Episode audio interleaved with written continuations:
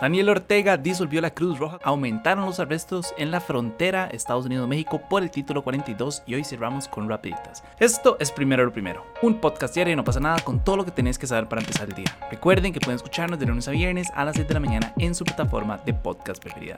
Y bueno, hoy quería comenzar contándoles que con el fin del título 42 las detenciones de migrantes en la frontera entre Estados Unidos y México alcanzó una cifra récord. Pero antes de meternos en este tema, primero creo que es importante que entendamos qué es el título 42 y qué es lo que significa, ¿verdad? Entonces, en realidad ya se los había mencionado un par de veces, pero para explicarles, fue una orden de salud pública que se emitió a inicios de la pandemia, si no me equivoco fue Donald Trump el que la emitió, para supuestamente detener la propagación del virus. Entonces, lo que este título permitía era expulsar a migrantes que podían ser un riesgo de salud, o sea, personas que podían llegar enfermas o que todavía no se habían vacunado o que vienen de países que no tenían acceso a las vacunas, y entonces los lograban expulsar de las fronteras y los enviaban de inmediato a sus países.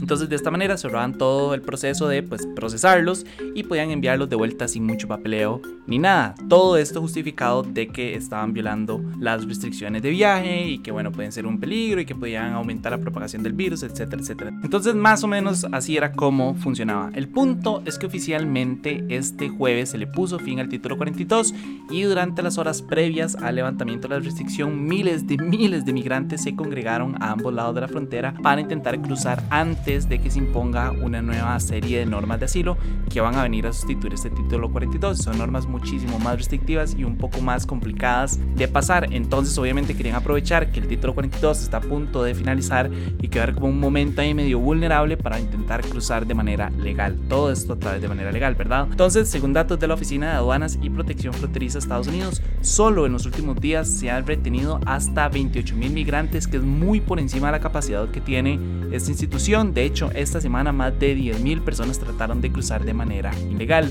Nada más para que se haga una idea de la cantidad de personas que están cruzando es tanta que las autoridades están teniendo que liberarlos sin aviso para que comparezcan ante un tribunal de inmigración donde pueden presentar una solicitud de asilo. Normalmente los retenían y los dejaban en algún centro durante unos tres días. Ahora literal en el momento en el que los detienen, pues los van intercambiando. Los que ya llevan detenidos uno o dos días los liberan sin aviso y luego empiezan a rellenar esos espacios.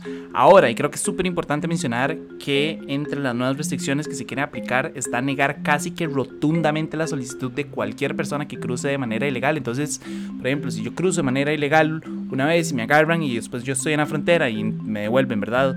Intento hacer la solicitud para entrar de manera legal, ya eso ya no se va a permitir y cualquier persona que intente entrar de manera ilegal la van a devolver y no le van a dar el permiso de asilo. Incluso también se va a negar la entrada a cualquier persona que haya pasado por otro país sin buscar refugio en algún otro lado o que no haya utilizado las vías legales para entrar a Estados Unidos. Entonces, por ejemplo, si yo estoy cruzando desde Venezuela, por ejemplo, y en ninguno de estos países a los que he tenido que cruzar he hecho la solicitud de asilo, entonces no me van a dejar entrar porque, porque supongo que así funciona todo este tema, ¿verdad? Obviamente hay un tema político, Joe Biden... Eh, se le ha criticado muy fuerte su manejo de la parte de la migración. De hecho, se, ha dicho que probablemente sea la peor administración en temas migratorios. La gente estaba muy feliz con todas las restricciones que impuso Donald Trump porque, bueno, en Estados Unidos son racistas y son xenófobos y no querían obviamente que nadie entrara. Pero también estamos viendo, y creo que es importante, y pues y justo también mencionar que estamos viviendo un momento muy difícil como continente, ¿verdad? Hay una ola de migración bastante fuerte, la gente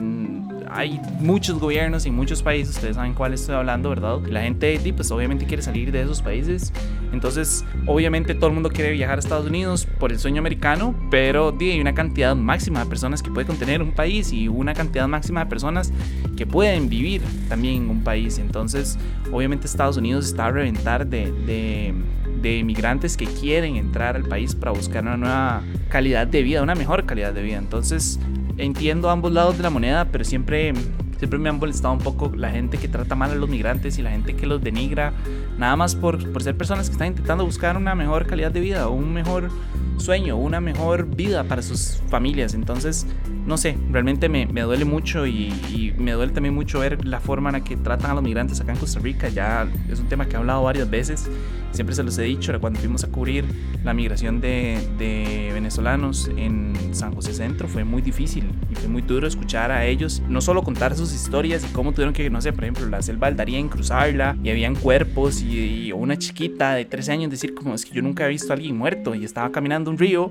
y había un cuerpo flotando a la par mío y después decir como, y vinimos aquí a San José pensando que todo va a estar como mejor y que nos iban a tratar mejor y aquí la gente nos ha tratado como una basura, nos han dicho criminales, nos han escupido, nos han tratado como si fuéramos indigentes y, y, es, muy duro, ¿verdad? Entonces, y en general tampoco deberían de tratar mal a los indigentes, pero a lo que quiero ir con todo esto es que me duele mucho el trato que se le está dando a los migrantes, especialmente en algunos países y pues Costa Rica siempre nos hemos intentado mantener como esta burbuja ética sobre el resto de países y la verdad es que no lo estamos. Pero bueno, en otros temas, Daniel Ortega disolvió la Cruz Roja luego de acusarla de violar la neutralidad en las protestas del 2018 porque varios de sus voluntarios decidieron atender a manifestantes heridos. Entonces él dijo que estuvo en contra de la voluntad del país y que habían roto los estatutos y no sé qué. Y a cambio él ordenó al Parlamento crear una nueva Cruz Roja nicaragüense que será un ente, y aquí autónomo descentralizado con personalidad jurídica, patrimonio propio y duración indefinida adscrita al Ministerio de Salud. Siento que todos suena muy bonito y así, pero al final del día probablemente vaya a seguir siendo una institución más al mando del, del régimen de Daniel Ortega. Entonces realmente no sé si es algo positivo o no. Definitivamente no es algo positivo porque así es sencillo, nada más con un chasquido decidieron eliminar una institución que operó en un país desde 1931 y que opera en cientos de países, ¿verdad? Entonces, nada, oficialmente la Cruz Roja Nicaragüense se sumó a la lista de más de 2.000 organizaciones privadas proscritas por el régimen de Nicaragua, acusadas de violar las leyes. Y yo la verdad es que no sé hasta dónde va a llegar esto. La verdad yo no, no, sé hasta dónde va a llegar todo el tema con Nicaragua, lo fácil que es para una persona nada más destruir una organización que durante años ha estado ayudando, diferentes ONGs también que han estado trabajando en pro del país y para él nada más son un, pues son un estorbo y son algo que está en contra de él y como está en contra mío no puede existir y toca destruirlo y vean, vean lo fácil que se está cagando en Nicaragua, es realmente duro ver la situación en el norte y también ver como a la gente nada más no le importa.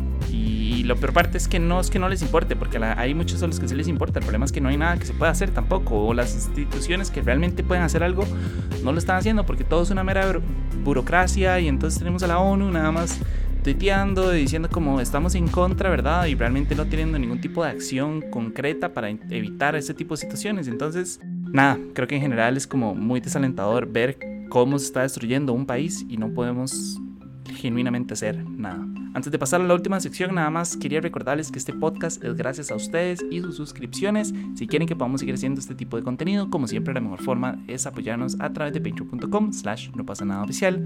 De verdad, muchísimas gracias a todos los que ya nos ayudan. Y ahora sí, para cerrar las rapiditas, últimamente he hecho rapiditas todos los días, debería como de no hacer tantas. Pero bueno, lo primero que quería contarles es que Francia está contemplando cerrar los sitios web porno que permiten el acceso libre a menores. Y es que hay muchos sitios que no tienen ningún tipo de verificación de edad, igual como si no se pudiera cambiar o pasarle por encima de esas verificaciones muy sencillo.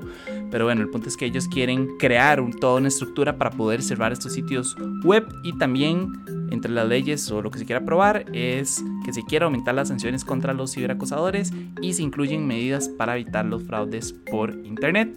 Segundo, finalmente los incendios en Canadá poco a poco se han ido apagando, las temperaturas han ido bajando un poco, ha estado lloviendo, lo cual ha ayudado a que los bomberos puedan tener mayor acceso y mayores recursos para apagar los incendios. En total todavía quedan 76 incendios forestales activos.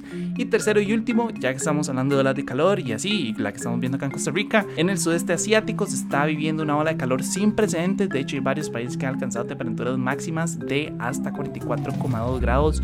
Temperaturas nunca, bueno, no nunca antes vistas, pero sí temperaturas muy, muy altas sobre la media, incluso rompiendo récords. Entonces, y hay calentamiento global, nos estamos quedando en el planeta.